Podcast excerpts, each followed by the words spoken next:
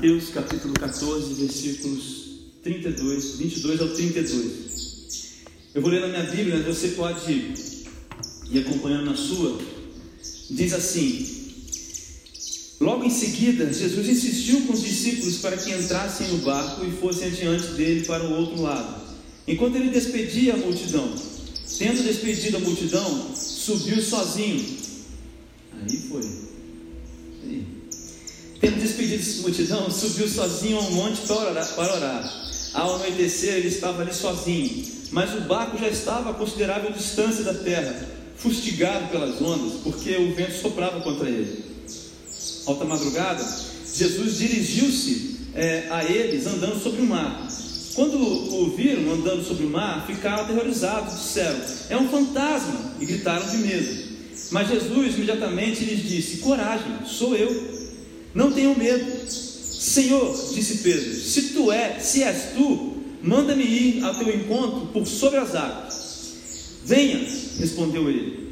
Então Pedro saiu do barco, andou sobre as águas e foi na direção de Jesus. Mas quando reparou no vento, ficou com medo e começou a afundar, gritando e gritou: Senhor, salva-me. 31. Imediatamente Jesus estendeu a mão e o segurou e disse: Homem de pequena fé, por que você duvidou? 32. Quando entraram no barco, o vento cessou. Você já está cansado de ouvir essa mensagem, esse texto, e eu realmente vou tentar não demorar muito, vou tentar ser bem rápido. Antes eu quero falar por que, que nós estamos aqui.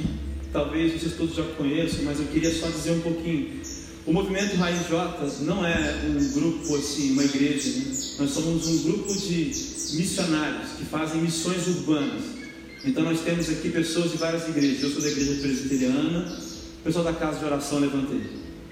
Batista, presbiteriano, outra Assembleia de Deus, Encontros com Deus. Tem mais alguma outra denominação aqui? Oi? Não, também, ok? Mas nós que estamos assim é, é, no movimento, nós somos esse, essas pessoas de várias denominações e a gente faz esses mini camps, né, o quarto, para pessoas assim como vocês, como nós aqui. E nós temos uma missão assim muito, muito séria de apontar a igreja para essas pessoas, a comunidade para essas pessoas.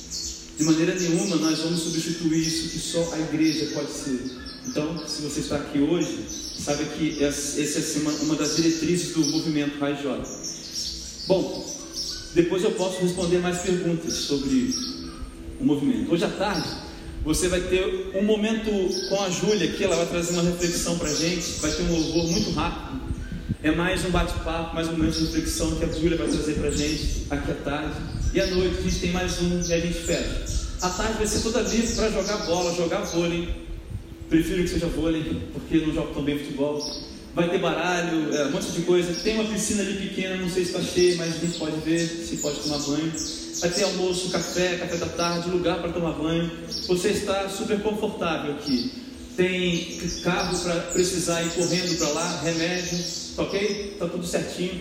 Não precisa se preocupar.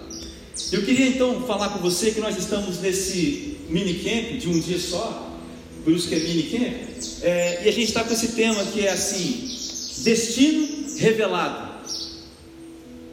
Destino revelado. E eu quero falar com você em duas, duas oportunidades. Hoje eu quero falar sobre destino em alto mar. Você reparou que o que nós falamos e cantamos aqui está apontando muito para essa coisa: tempestade, alto mar, é, se o trovão e o mar se erguendo vem. Eu quero, eu quero, quero pensar com você sobre qual é o destino de quem está no alto mar. E à noite eu quero pensar com você sobre o destino revelado. Ok? Vamos fazer mais uma oração?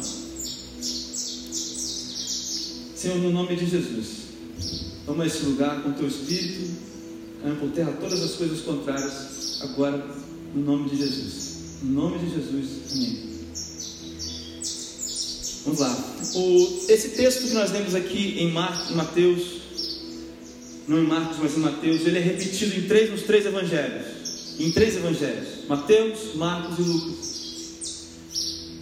Só em Mateus existe o relato de que Pedro andou sobre as águas. Só em Mateus. Em Marcos, a ênfase de Marcos é muito mais ao que acontece antes disso. A ênfase de João é muito mais em Jesus, propriamente dito. Eu quero falar com você sobre esse, essa passagem, esse acontecimento, passando por esses três textos. E a pergunta que vai nortear aqui a minha reflexão é essa: Qual é o destino de quem está em alto mar? Então, eu queria que você imaginasse você num barco ou qualquer coisa, num, lugar, é, é, em alguma coisa, mas que esteja em alto mar. Eu acho que isso tem uma, uma aplicabilidade muito grande para a gente, porque essas pessoas que vivem esse acontecimento aqui, não são pessoas desconhecidas de Jesus, são pessoas que estavam andando com Jesus. Veja que Jesus tinha vários discípulos, vários discípulos, não havia só doze. Em uma oportunidade em Lucas, não sei se é capítulo 17, não estou falando memória aqui agora, ah, os evangelhos relatados isso, Jesus manda 71 ou 72 discípulos seus. Então não existiam só 12, existiam vários. Mas essa história, esse relato, esse acontecimento, se passa com 12, que são os 12 apóstolos, são mais do que discípulos, são apóstolos. Discípulos somos eu e você. Apóstolo foram só os doze e acabou. Apóstolos foram os doze. O privilégio foi dado a eles de serem apóstolos.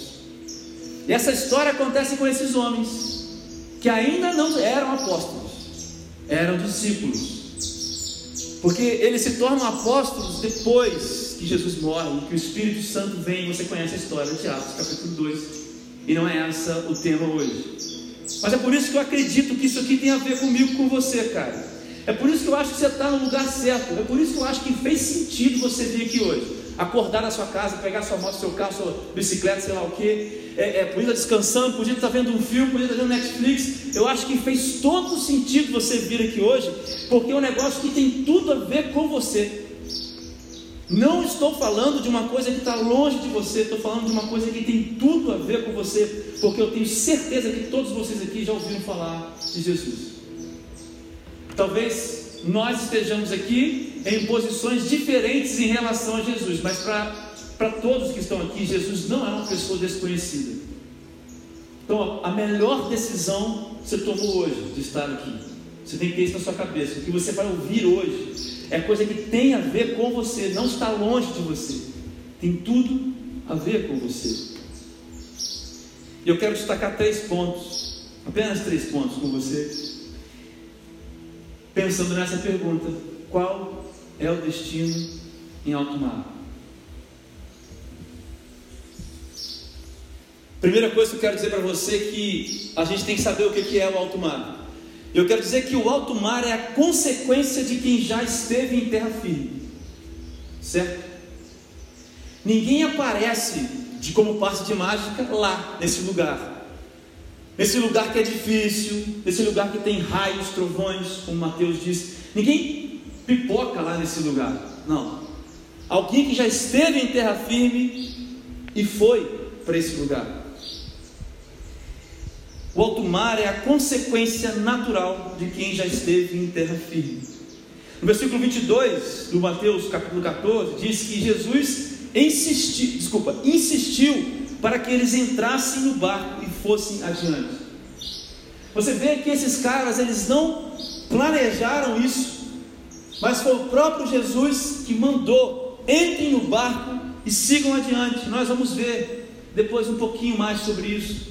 Mas eu quero dizer a você que é nesse lugar que nós entendemos o nosso destino. E é por isso então que é a consequência inevitável de quem já esteve em terra firme. Você entende o que eu digo? O que significa então estar em terra firme?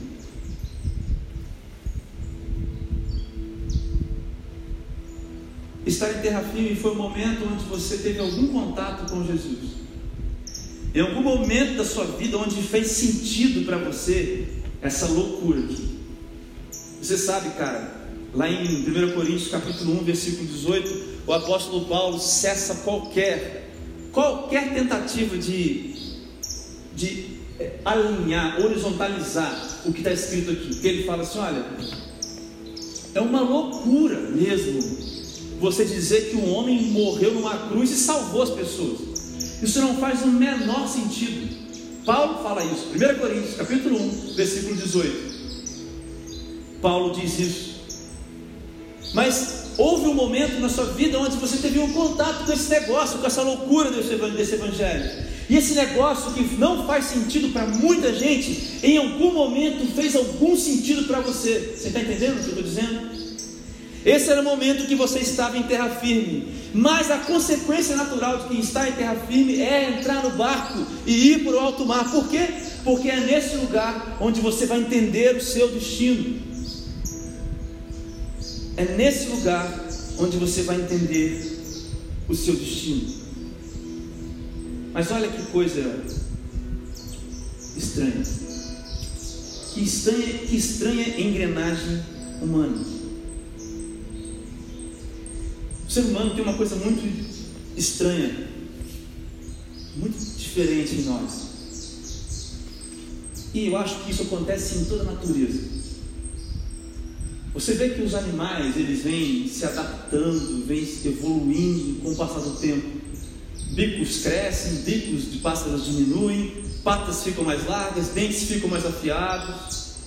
Eu acho que é uma característica agora trazendo para nós humanos. É natural do ser humano, de nós, sermos mudados só em situações difíceis.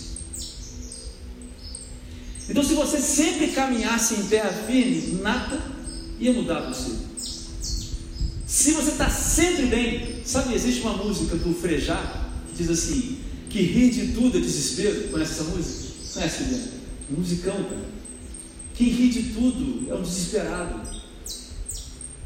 Essa estranha engrenagem do ser humano que só consegue se adaptar quando é colocado ali na situação difícil. Eu quero ler com você Gálatas, versículo, é, capítulo 5, pode ficar aí. Gálatas, capítulo 5. Eu vou ler aqui na versão da Bíblia Viva, porque eu gosto dessa, dessa versão aqui. Gálatas capítulo 5, versículo 16 e 17 diz assim: Olha, eu já com Paulo, né, falando com os, com os, com os crentes, com os, com os crentes lá, com os Gálatas, eu os aconselho a obedecerem somente às instruções do Espírito. Veja bem isso aqui, cara. Ele lhes dirá onde ir e o que fazer, e assim vocês não estarão sempre satisfazendo os desejos da natureza pecaminosa porque nós, por natureza, gostamos de fazer coisas ruins, que são justamente o oposto das coisas que o Espírito nos manda fazer. E as coisas boas que desejamos fazer, quando o Espírito nos domina, são justamente o oposto dos nossos desejos naturais. Essas duas forças dentro de nós estão lutando constantemente, uma contra a outra, a fim de ganhar o domínio sobre nós. E os nossos desejos nunca estarão livres das suas pressões. Cara, essa estranha engrenagem humana, como Paulo diz aqui, onde duas forças estão atuando, e mais do que isso, onde é necessário que a gente esteja nessa luta para que um lado vença. Você está entendendo o que eu estou dizendo? Nós somos seres dualistas. Nós somos seres dualistas. Nós somos seres que sempre estão em guerra, que sempre está em guerra. Nós somos seres que vivemos, pensamos dualmente, no mínimo dualmente. O que eu quero dizer é que existem duas naturezas em nós brigando, e que o alto mar é a oportunidade perfeita para que o Espírito governe e para que você deixe de governar. E essa dualidade na Bíblia, essa dualidade do Evangelho é simples. É você e Deus. Porque Deus atua em você na instância do Espírito, o seu Espírito. Só que você tem uma natureza pecaminosa. Nós precisamos entender que é nesse lugar que nós entendemos o nosso destino, porque a balança precisa pesar para o lado do espírito e não para o lado da carne. É nesse lugar, é nesse alto mar, que você tem a oportunidade de vencer a guerra, essa dualidade que existe dentro de mim e dentro de você. A estranha engrenagem que você tem dentro de você é revelada no alto mar. Vocês estão entendendo o que eu estou dizendo? Eu quero ler com você também em Hebreus agora, para te passar para o segundo ponto. Olha esse texto de Hebreus, cara.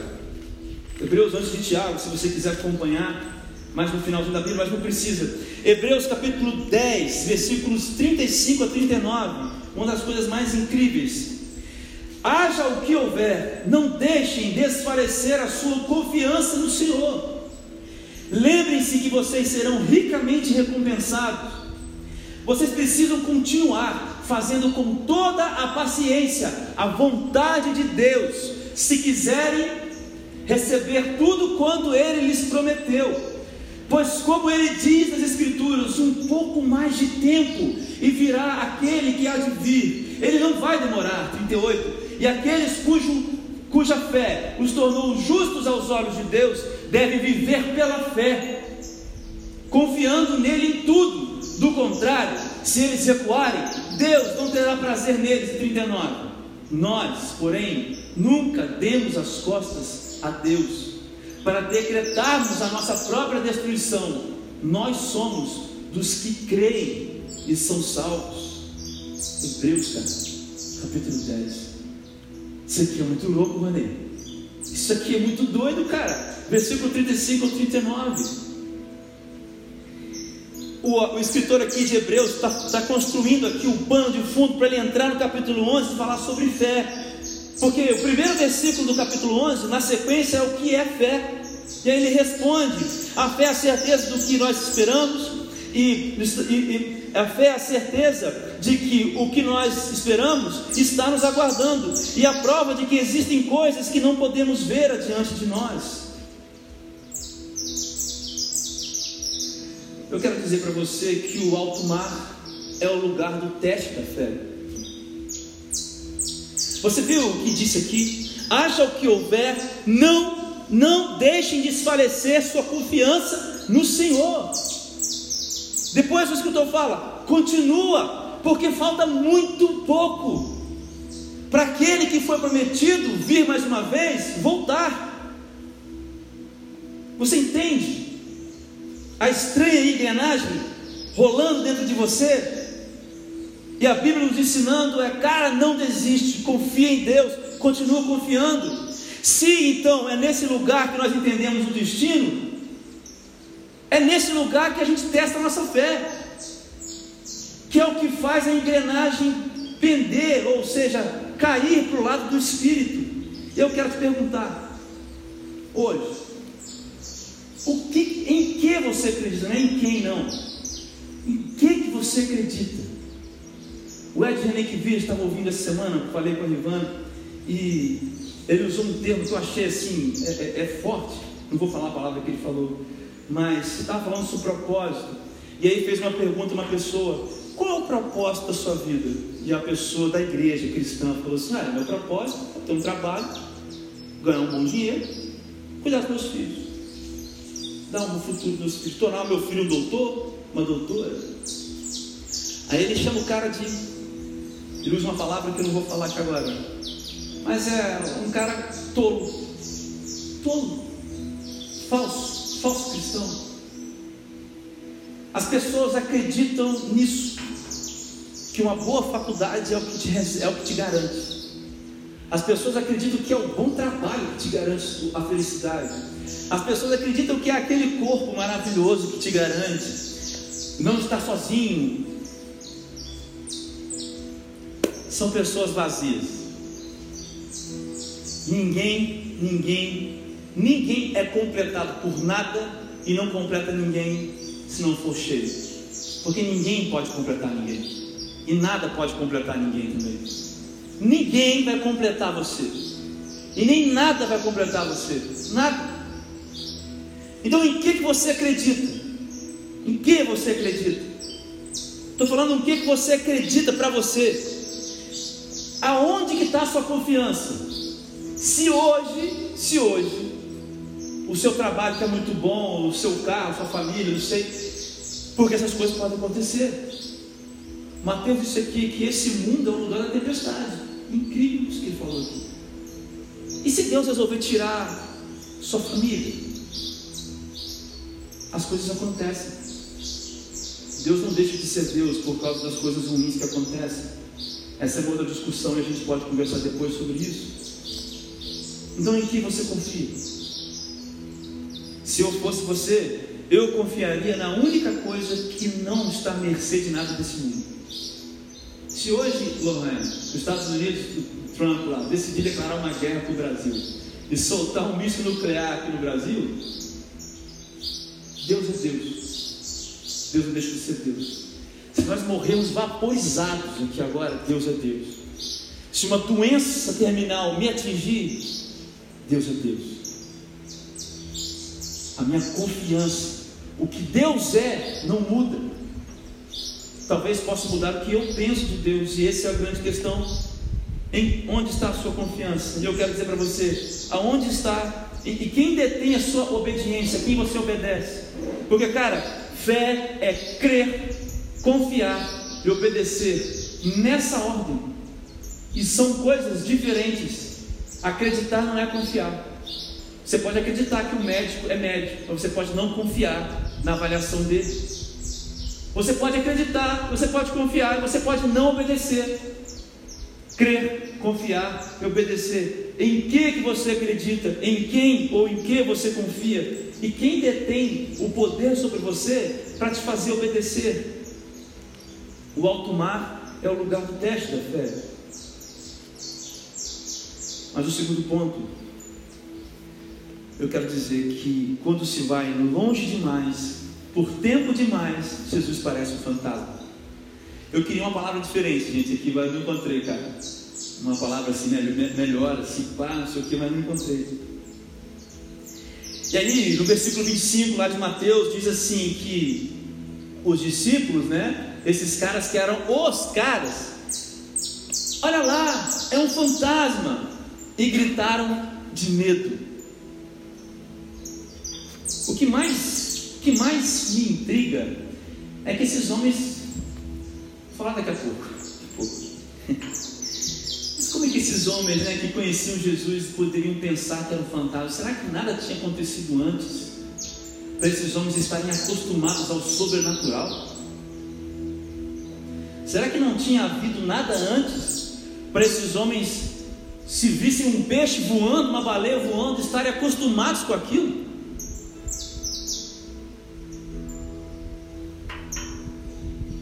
Cara, eu quero falar para você algumas coisinhas sobre quem está longe demais, por tempo demais, e para quem Jesus parece um fantasma. Agora em Hebreus, olha só, Hebreus capítulo 10 de novo, só que outros versículos. Veja bem, Hebreus 10, 26 e 27. Se alguém viver deliberadamente em pecado, depois de ter conhecido a verdade, nenhum outro sacrifício além do que Cristo realizou poderá solucionar essa situação. Restará apenas uma terrível expectativa de juízo e de fogo intenso que destruirá todos os inimigos de Deus. Sabe, sabe, cara, existe o problema da terrível expectativa. Essas pessoas, longe demais, por tempo demais, elas têm uma terrível expectativa. Olha, não estou falando um terrível fim, estou falando expectativa.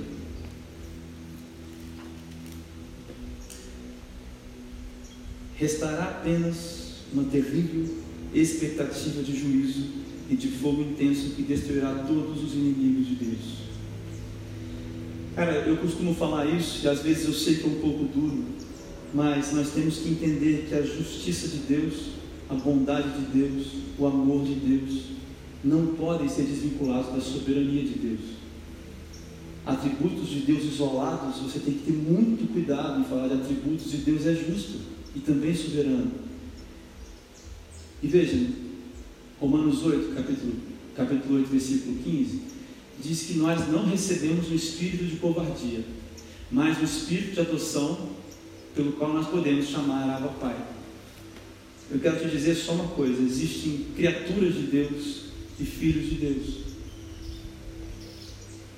Criaturas de Deus estão debaixo da ira de Deus ainda. E a ira de Deus é uma coisa real. Porque se a ira de Deus não fosse algo real, lembra de ontem? Jesus não teria que vir à terra lá em Lucas, quando Jesus é chamado de o príncipe da paz, naquele texto, aliás, lá de Isaías, capítulo 9, versículo 7, quando 720 anos antes do profeta Isaías profetiza o nascimento de Jesus, ele chama de Jesus de príncipe da paz. Não é a paz do Espírito, é a paz entre Deus e os homens, porque existia ira de Deus para com os homens. Deus não habita aonde existe pecado. É por isso que em Lucas também, quando relata a morte de Jesus, diz que o pai abandona o filho. Porque em Isaías 53 diz que pelas suas pisaduras nós fomos sarados, nos seus ombros estavam aquilo que nos fazia cair, aquilo que nos fazia pecar, ou seja, os nossos pecados, as nossas mazelas, estavam sobre os ombros de Jesus e Deus não pode compactuar. Naquele momento, Deus não olha, abandona o filho. Esse é o sofrimento de Jesus. Jesus fala assim: Pai, por que abandonaste? A ira de Deus é real. E a ira de Deus está sobre os pecadores. E a ira de Deus vai consumir os pecadores. Eu sei que é uma palavra dura, mas é a Bíblia. A boa notícia, a boa notícia é que para nós a expectativa é a melhor que existe. Para nós já não existe mais ira. Para mim e para você, que nós não somos moldados pelo pecado, porque veja a diferença. Olha, se alguém viver deliberadamente, de vontade própria, eu escolho viver em pecado, Sabem que aquela máxima que Deus ama o pecador e odeia o pecado? Sabe, já ouviram isso? Ouviram? Tem gente que fala que Deus odeia o pecado, mas ama o pecador. Aí tem gente, Liane, que fala assim: Deus ama, Deus odeia o pecador e Deus odeia o pecado. A galera mais reformada. Eu vou ficar no meio disso. Deus odeia o pecado. E Deus odeia o pecador que vive deliberadamente em pecado. Mas Deus ama o pecador, que ainda é pecador, mas que nessa estranha engrenagem, ele está o tempo inteiro tentando fazer o espírito vencer. Essa é a diferença. Ninguém deixa de ser pecador, mas a gente não vive deliberadamente. Eu quero te dizer uma coisa. A expressão aqui é escolher viver pecando deliberadamente, deliberadamente, quando, livra, quando livremente existe acesso ao céu. Essa é a questão. Você escolhe viver em pecado de própria vontade quando existe livre acesso. Não há desculpa e não há mais é, outra justificativa. E aí eu quero ler com você lá em Marcos capítulo 6, 52, estou terminando.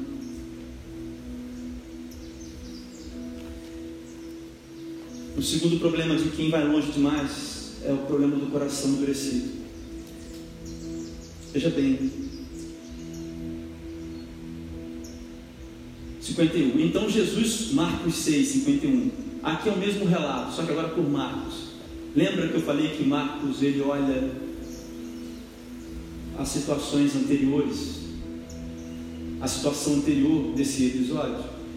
51, capítulo 6, Marcos. Então Jesus subiu no barco e o vento parou. Os discípulos ficaram assustados, sem compreender aquilo. Olha aqui o 52. Pois não tinham entendido o milagre dos pães, pois os seus corações estavam endurecidos. Não sou eu que estou falando, Bíblia, porque os seus corações estavam endurecidos.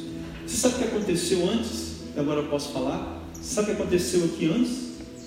Jesus vir aqui sobre esse barco? Estou falando de a da tardinha. Isso aqui foi de madrugada, certo? Passado de um dia para o outro. O que aconteceu no dia anterior foi Jesus multiplicando os pães e os peixes. Foi aquele milagre, Júlia, Jesus multiplicando para a multidão. Duas cidades estavam ali próximas, eu esqueci o nome das cidades agora. Cafarnaum é uma, não é isso, Mateus? E a outra eu esqueci agora, me falhou com a memória. Mas essas cidades tinham em média 2 a 3 mil habitantes. A ideia que o texto passa é que as duas cidades inteiras, porque a contagem é feita só sobre homens, existiam milhares ali, que essas duas cidades inteiras estivessem ali. As cidades inteiras, duas. E todo mundo comeu. E esses caras tinham acabado de ver isso. O problema de quem vai longe demais, por tempo demais, é também o problema do coração endurecido. Eu digo que a situação foi mudada, mas a pessoa não foi transformada. É por isso, cara, que eu quero dizer para você que o Evangelho é sobre mudar pessoas, não sobre mudar situações. Porque às vezes Jesus e Deus, Deus faz um milagre e as pessoas não mudam. Você lembra dos dez que foram curados, quantos voltaram? Quantos voltaram? Isso, Mateus. Deus quer mudar pessoas. O milagre é a pessoa transformada, não é a situação. Por isso que nós não, não, não vivemos a custas de milagres. Por isso que nós não vivemos a, a custas de cultos de libertação, de irmãs de oração. Isso tudo é muito importante. E Deus tem poder para fazer isso. E nós pedimos essas coisas. Mas o que nós queremos é sermos pessoas transformadas. Porque milagres não mudam corações. Necessariamente. E por fim, a boa notícia é que não há distância suficiente para se separar de Deus. Por mais longe que você esteja, por mais tempo que você esteja longe. Você pode pensar comigo lá na situação do, do preso, é, do, do, do, ladrão na cruz. Lucas 23, 40 e 43, eu não vou ler. Dois presos, dois condenados, dois homens com apenas alguns instantes a mais de vida. Dois homens com a vida inteira fora, com a vida inteira longe demais, com a vida inteira com a terrível expectativa, a vida inteira com o coração endurecido. Mas na cruz, ao lado do nosso Mestre crucificado, um deles reconhece Jesus, se arrepende, e Jesus diz para ele: Olha, hoje, hoje mesmo, você vai estar comigo no paraíso. Não existe tempo demais e não existe distância demais. Às vezes no alto mar, a gente, por causa das ondas, por causa dos trovões, dos relâmpagos, nós viramos os olhos para outras coisas. E aí passa-se tempo demais e o barco se afasta demais. Mas por mais longe que o seu barco, que você esteja hoje, por mais longe que você esteja de um relacionamento com Jesus, mais cauterizada a sua relação com o divino, com Deus, com Jesus esteja, por qualquer outra coisa, hoje você pode estar com Jesus no paraíso, metaforicamente falando. E último ponto, eu quero dizer que o destino do alto mar não é andar sobre as ondas ou sobre as águas. Você me ouviu falando que você me ouviu falando que apenas o Evangelho de Mateus relata que Pedro andou sobre as águas. Isso não é relatado em Marcos. Isso não é relatado em João. E o destino de quem está em alto mar não é andar sobre as ondas. Porque eu quero falar uma coisa com vocês. Como que alguém que é, tem uma vida relativamente quase inteira na obra de Deus, é acometido por um câncer, morre de maneira terrível, como essa pessoa andou sobre o mar? Porque Pedro andou sobre o mar, andar sobre o mar é uma, é uma figura de um, de, do poder, do milagre de Jesus. Mas é o coração de Pedro que era importante. Porque Jesus fala para Pedro, homem de pequena fé, porque Pedro vai afundando. Por que você não creu? Como que você vai dizer para alguém que crê em Deus e vive uma tragédia que o destino do alto mar é andar sobre as águas? Como você falaria para mim, depois de ter dito sim para Deus, ir para o seminário, é, ter visto meus pais se separando e fome lá em casa e tudo? Como você vai falar para mim, um garoto de 20 anos, que despedi do meu pai na cama do CTI e pedi para ele morrer? Como você vai chegar para mim e falar que o destino do alto mar é andar sobre as águas? Como você vai chegar para aquele garoto e falar isso? Como você vai chegar para um casal que está se separando e dizendo o destino é andar sobre as águas? O destino de quem está no alto mar é andar sobre as águas? Não é andar sobre as águas. Porque se o destino de quem está em alto mar fosse andar sobre as águas, o Evangelho seria sobre mudar situações e não mudar pessoas. Eu sou muito tocado pelo testemunho da Cris. Cris, se me permite dizer, algumas coisas. Cris perdeu um filho. Como que o destino de quem está nesse alto mar, uma mãe que perde um filho, é andar sobre as águas?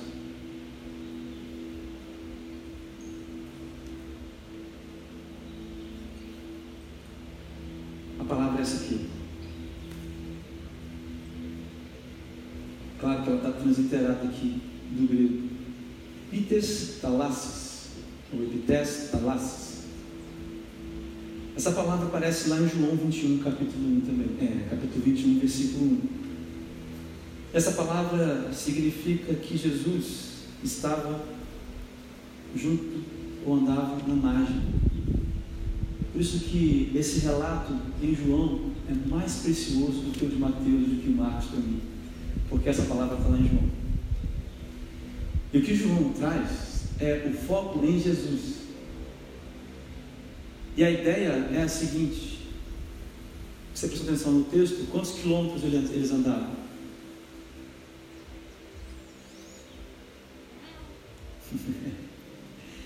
Cinco, seis quilômetros.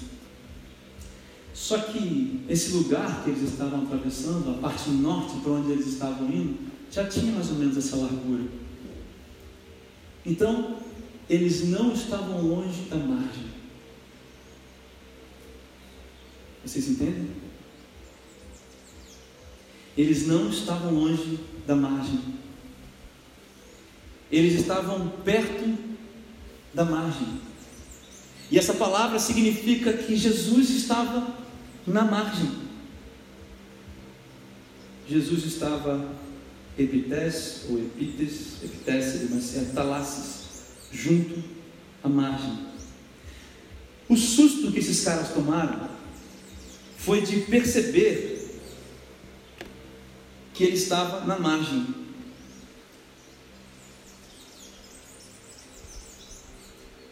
Na verdade, cara, Jesus nunca, nunca, nunca, nunca deixou de estar na margem olhando para você também.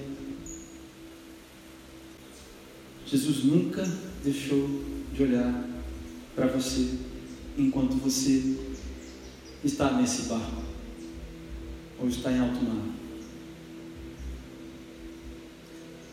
Eu queria que você tivesse essa ideia, a gente está finalizando. A ideia de que Jesus manda esses caras os caras que conheciam a ele, porque a multidão queria coroar Jesus como rei. Jesus não queria isso. Ele queria orar. Ele vai para o monte para orar. E Jesus espera até a alta madrugada, entre três e seis da manhã, que é a alta madrugada para o judeu.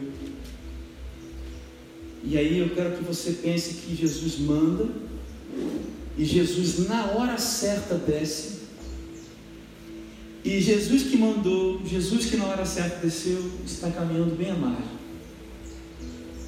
E aí eu quero que você imagine esses caras que estão quase chegando, mas completamente aterrorizados por causa do vento. Quase chegando.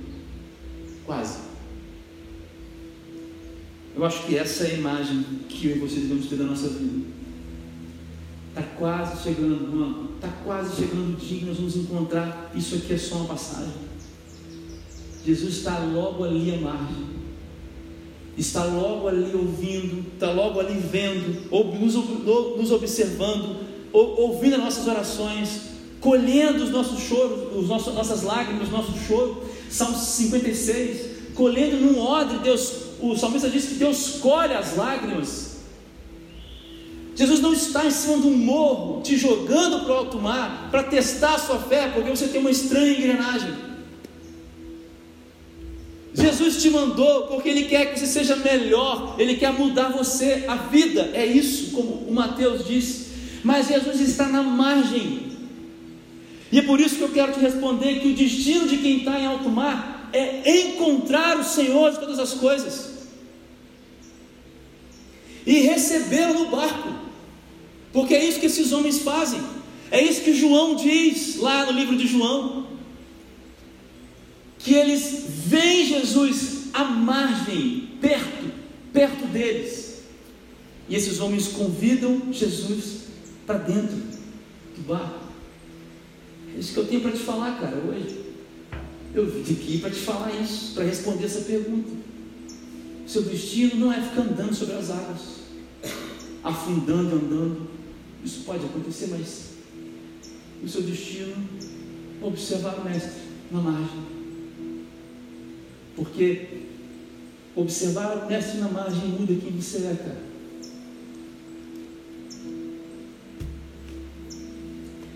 Quando os piores dias chegam, observar o mestre na margem é tudo que você tem. E é a única coisa que pode transformar esse momento, que pode transformar você nesse momento, melhor dizendo. Talvez hoje tenha sido revelado para você, então, que Jesus está à margem. Falta então você receber no seu barco. Não estou dizendo que a tempestade vai acalmar. Não estou dizendo que o seu barco vai ser o melhor barco do mundo. Não estou dizendo que você agora vai ser o melhor velejador. Estou dizendo que agora você vai estar com o rei do barco, o rei do mar, o rei sobre a sua vida, o rei de todas as coisas, como nós oramos aqui, com você no barco, calma ou não. Seja em mar alto, seja em terra para descanso, seja voltando no mar alto, o destino de quem está em alto mar é encontrar o Senhor. E eu comecei essa mensagem dizendo para você que isso é uma das coisas mais atuais e isso é, é o que a gente vive. E que você veio aqui para ouvir uma coisa da sua vida que tem a ver com você. Porque nós estamos vivendo esse alto mar hoje. Eu estou, e nós estamos, e nós sempre viveremos. Esse é o destino. Encontrar o Senhor de todas as coisas e recebê-lo no barco. Quero fazer quatro perguntas e aplicar essa mensagem. Nós vamos encerrar. Eu quero te perguntar uma coisa: o que, que você esperava depois de ter conhecido Jesus? Você esperava que você permanecesse em terra firme? Era isso? Você esperou conhecer Jesus e aí você esperou que ia ficar lá na terra firme, aposentar o seu barquinho, e você não voltaria para o mar? Não é isso que ele faz. Ele recebe os amedrontados, os castigados pelo mar, cura essas pessoas, coloca elas no mar de novo. E aí nesse mar você encontra outros, cara. Como eu estou aqui falando para você hoje. Aí você fala, cara, tá lá. Ali, ali, tá na borda, tá ali, tá ali, tá ali, tá ali, tá ali, ali na margem, na margem. Outra pessoa vê, convida Jesus, volta para o mar. Ah, tá na margem, tá na margem. Ali, vem, vem. O que você esperava depois de ter conhecido Jesus? O que você queria que tivesse acontecido com você? Dois. E se o alto mar que você vive hoje fosse um ambiente perfeito para que a sua fé fosse trabalhada e você fosse mudado? E se essa é a oportunidade que Deus está te dando, a dificuldade que você está vivendo, de você ser mudado, cara? E se você abraçar esse mar, essa oportunidade, essa situação, melhor dizendo, como uma oportunidade de ser mudado, você. Três. Você pensa que está longe demais, por tempo demais? Você não está, porque Ele está aqui hoje. Você pensa que você está longe demais, por tempo demais? Tudo bem, mas hoje Ele está aqui, perto de você. Quarto, você está pronto para o destino em alto mar? quem encontrar Jesus e convidá-lo para o barco?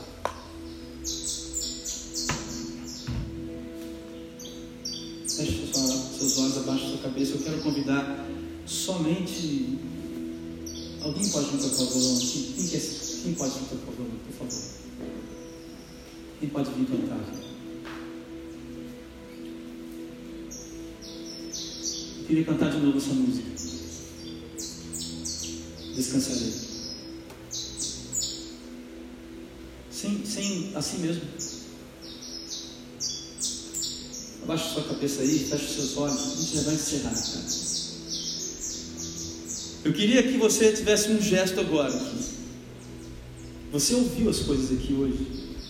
Então, é assim, eu queria pedir que se você hoje, alguma coisa dessa aqui falou com você e você precisa tomar uma, uma atitude diferente então na sua vida. Eu não sei como, eu não vou repetir tudo que eu falei. Mas se você quer tomar alguma coisa, uma atitude diferente na sua vida hoje, em alguma coisa, eu quero que você fique de pé no seu lugar. Então, assim, eu já estou de pé, eu sou o primeiro.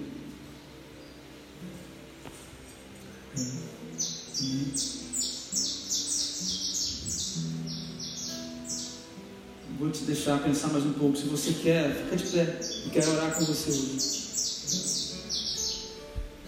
Se você pensa que alguma coisa dessa tocou, você precisa de alguma forma mudar alguma coisa dessa que você ouviu.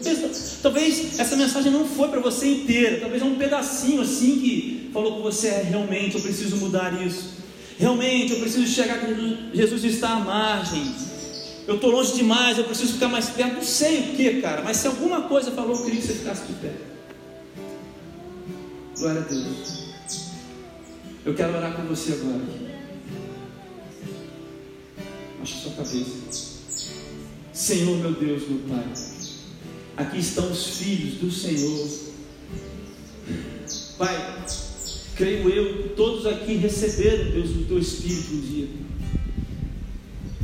Mas, Deus, talvez a, o vento, o relâmpago, as ondas tenham levado para longe demais, ou então simplesmente tirado do, do, do, da, da, da ideia, da mente deles, do coração, o fato de que você, Jesus, está logo ali na margem. Pai, eu queria que você revelasse esse destino nos corações agora. Pai, eu queria te pedir que agora, Deus, no nome de Jesus, na autoridade do nome de Jesus, que o Espírito Santo estivesse aqui agora tocando nas pessoas, dizendo que elas são amadas, que elas são, ó Deus, é, que elas podem descansar em Deus, que elas podem seguir descansando em Deus, que por mais altas que, que sejam as ondas, que, que mais forte que seja o vento, Jesus ainda está na margem. Ele ainda pode atravessar qualquer vento, qualquer dificuldade e entrar no barco. Revela esse destino, meu Deus, aos corações aqui nessa noite. No nome de Jesus, agora, no nome de Jesus. No nome de Jesus, eu quero que a gente cante mais uma vez esse refrão que você permaneça aí em espírito de oração.